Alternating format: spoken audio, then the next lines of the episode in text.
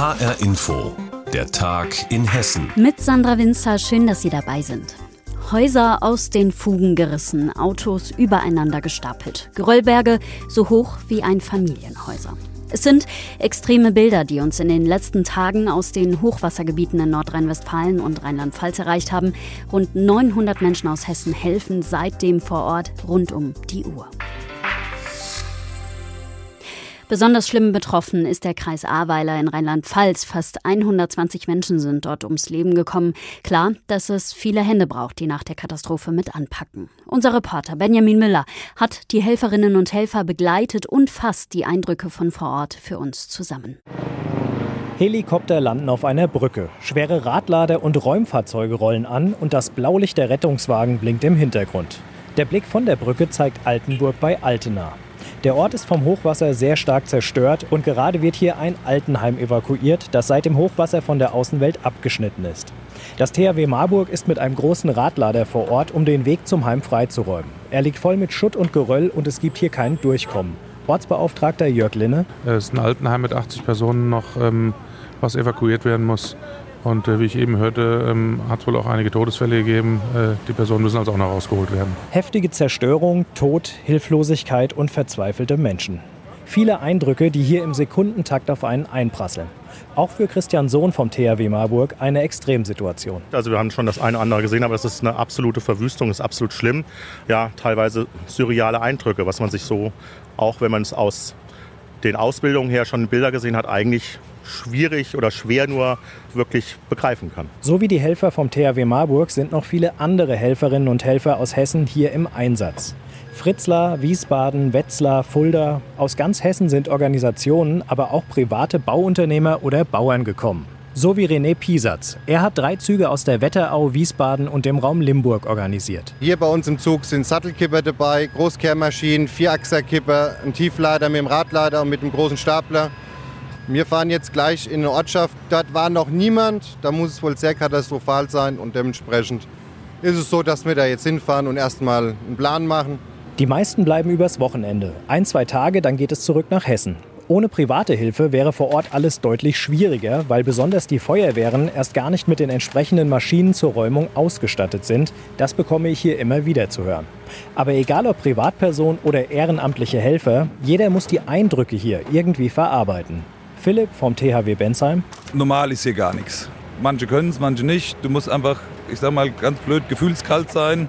Wenn man die Autos, fünf, sechs Autos, Sprinter übereinander gestapelt in Hauswände reingedrückt sieht, sieht man mal, was für eine richtige Urgewalt eigentlich Wasser ist. Das THW bietet den Helferinnen und Helfern vor Ort professionelle psychologische Betreuung an.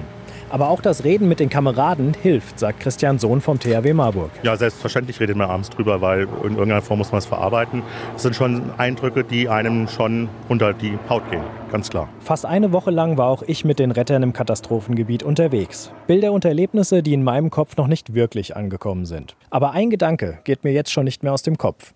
Ich bin wieder zu Hause, aber die Bewohner im Kreis Ahrweiler werden auch die nächsten Tage, Wochen und Monate mit diesem Chaos leben müssen sagt unser Reporter Benjamin Müller. Er hat Eindrücke aus dem Hochwasserkatastrophengebiet in unseren Nachbarländern geschildert, Bilder, die unter die Haut gehen.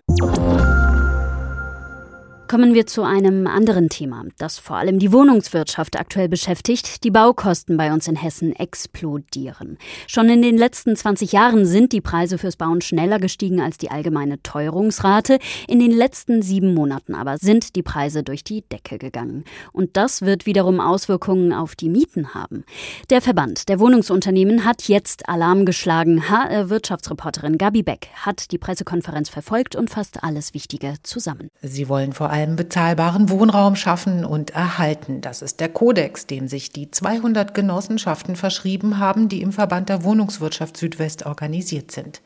400.000 Wohnungen vermieten sie in Hessen, 80 Prozent davon sind Sozialwohnungen.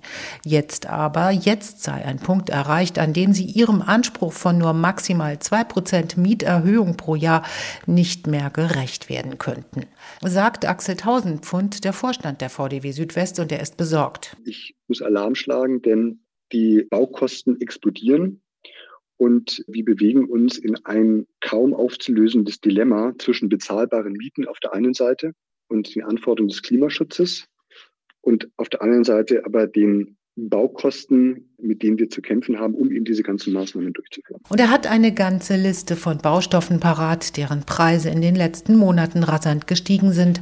An oberster Stelle steht das Holz. Hier verzeichnet die Bauwirtschaft eine Preissteigerung um 200 Prozent. Rapide gestiegen auch die Kosten für Dämmung, Stahl, Trockenbau und Beton etwa.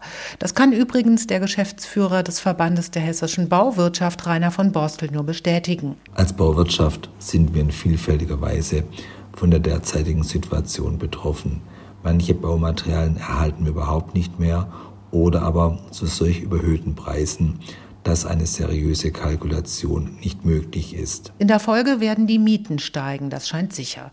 Was also tun? Eine Umfrage der Wohnungswirtschaft Südwest unter ihren Mitgliedern hat jetzt ergeben, dass die einzelnen Genossenschaften sich erst einmal von längst abgesegneten Bau- und Modernisierungsprojekten verabschieden. Die Unternehmen haben uns rückgemeldet, dass sie jetzt rund 2000 Wohneinheiten haben, die sie aufgrund dieser Baukostenexplosion in den letzten sechs Monaten nicht durchführen beziehungsweise auf deutlich später verschieben. Eine fatale Konsequenz angesichts der Tatsache, dass etwa 50.000 Menschen in Hessen auf der Suche nach sozialem Wohnraum sind, ja einen Anspruch darauf hätten.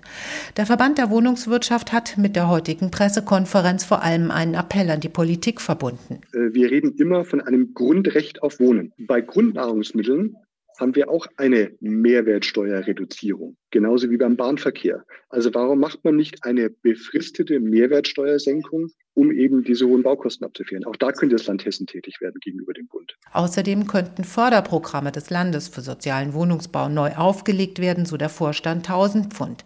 Für weitere Lösungen sollten alle Akteure der Bauindustrie und der Politik in einem, wie er es nennt, Baukostengipfel zusammenkommen.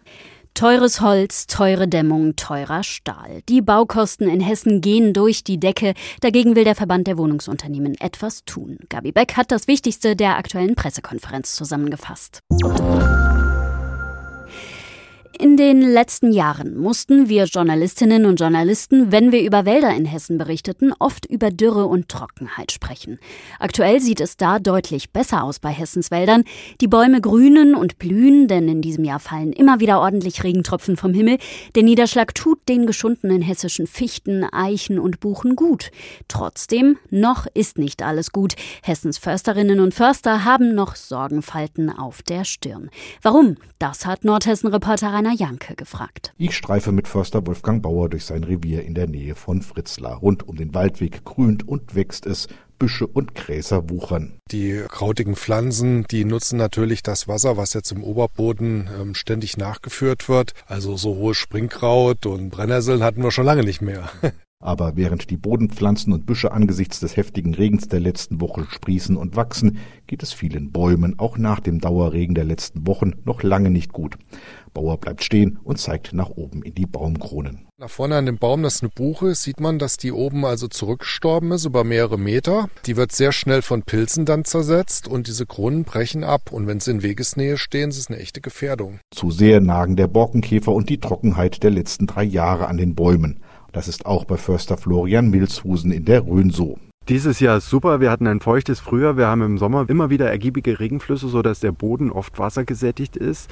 Es ist nur so, dass die Bäume aus den letzten drei Jahren geschädigt sind und die erholen sich nur langsam. Zwar sind die Regenmengen in diesem Jahr deutlich höher als in den letzten drei Jahren, sagt Meteorologe Stefan Laps aus dem HR-Wetterkompetenzzentrum. Wenn wir auf den Juno schauen, da hatten wir hessenweit einen Durchschnitt von 116 Prozent Regen. Jetzt im Juli, der noch längst nicht zu Ende ist, sind wir schon bei 114 Prozent. Prozent angekommen. In Biblis ist mehr als doppelt so viel an Regen gefallen, wie sonst normalerweise in einem ganzen Monat Juni fallen würde. Burgwald-Bottendorf ist jetzt schon mit fast 150 Prozent dabei, also anderthalb Mal so viel Regen als normal. Trotz des vielen Regens, der Boden ist nur oberflächlich feucht. Und um das zu beweisen, nimmt Bauer einen Spaten und fängt an zu graben. Hier mal zwei Spaten graben. Zunächst mal im Oberboden ordentlich viel Wasser. Aber wenn wir jetzt hier tiefer kommen, jetzt sind wir so auf 60 Zentimeter, ist das gerade mal noch so leicht randfeucht. Aber von richtig nassem Boden kann man nicht sprechen. Die Erde krümelt staubtrocken durch Bauers Hand. Der Beweis, auch der viele Regen hat den Waldboden noch lange nicht gesättigt. In Summe hat man normalen Monaten 70 Liter Das haben wir teilweise jetzt mal in Einzelmonaten überschritten. Aber die Wasserspeicher in zumindest tiefgründigen Böden sind dadurch noch nicht komplett gefüllt. Hinzu kommt, dass viel Regen schon auf den Blättern verdunstet, bevor er überhaupt auf den Waldboden und dann bei den Wurzeln ankommt. Und so ist Förster Bauer zwar für diesen Sommer optimistisch, Entspannt hat sich die Lage für den hessischen Wald aber noch lange nicht. Also uns fehlen über die letzten zweieinhalb Jahre 500 Liter Wasser hier. Das ist ein Jahresniederschlag, der zusätzlich nachkommen müsste, auf dem Quadratmeter. Die Pflanzen brauchen noch immer Wasser. Hessens Wäldern geht es besser, so richtig nass ist der Boden aber noch nicht. Rainer Janke hat für uns recherchiert. In Tokio starten die Olympischen Spiele um ein Jahr verschoben und natürlich mit vielen Corona-Auflagen. Viele Athletinnen und Athleten aus Mittelhessen sind dabei. Unser Mittelhessen-Reporter Klaus Bradella hat sie getroffen und mit ihnen über die bevorstehenden Wettkämpfe gesprochen. Wenn jetzt in Tokio die um ein Jahr verschobenen Olympischen Spiele beginnen, dann wird es ein ganz anderes Sportfest sein, als man es kennt. Ohne Zuschauer, mit vielen Tests und Hygienebestimmungen und dazu immer die Angst, sich zu infizieren.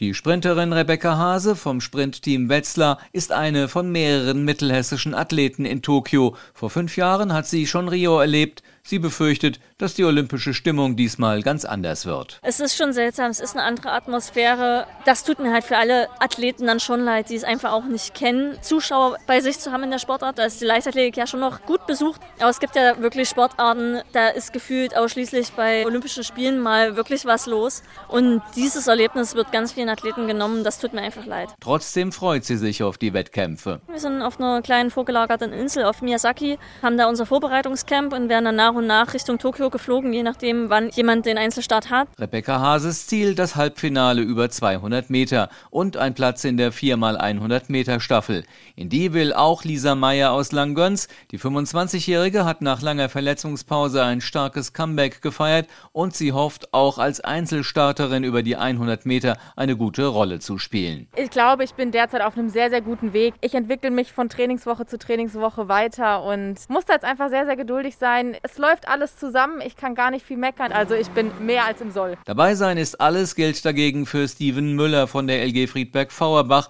Der 30-Jährige ist einziger deutscher Starter über die 200 Meter und kann es selbst noch gar nicht so richtig glauben. Also es ist einfach unglaublich. Ein Traum geht in Erfüllung und die Saison war eher durchwachsen. Es war eher eine etwas schwierigere Saison, aber es geht jetzt wieder bergauf. Es ist wie es ist. Ich bin froh, dabei zu sein und für Deutschland starten zu dürfen. Also ich werde es auf jeden Fall genießen. Genießen will seine ersten Olympischen Spiele Spiele auch Marc Weber. Der 23-jährige Gießener Student startet jetzt gleich zu Beginn der Spiele beim Rudern im Doppelzweier und mit Partner Stefan Krüger hofft er sogar auf eine Medaille. Es ist einfach ein total enges Feld, in dem viel passieren kann. Wenn man einen richtig guten Tag hat, fährt man in die Medaillen. Wenn man nur einen ganz leicht schlechteren Tag hat, fährt man irgendwo um Rang 10 bis 12. Aber wenn man im A-Finale dann steht, will man natürlich auch um die Medaillen fahren. Ansonsten müsste man ja nicht zur Olympia hinfahren.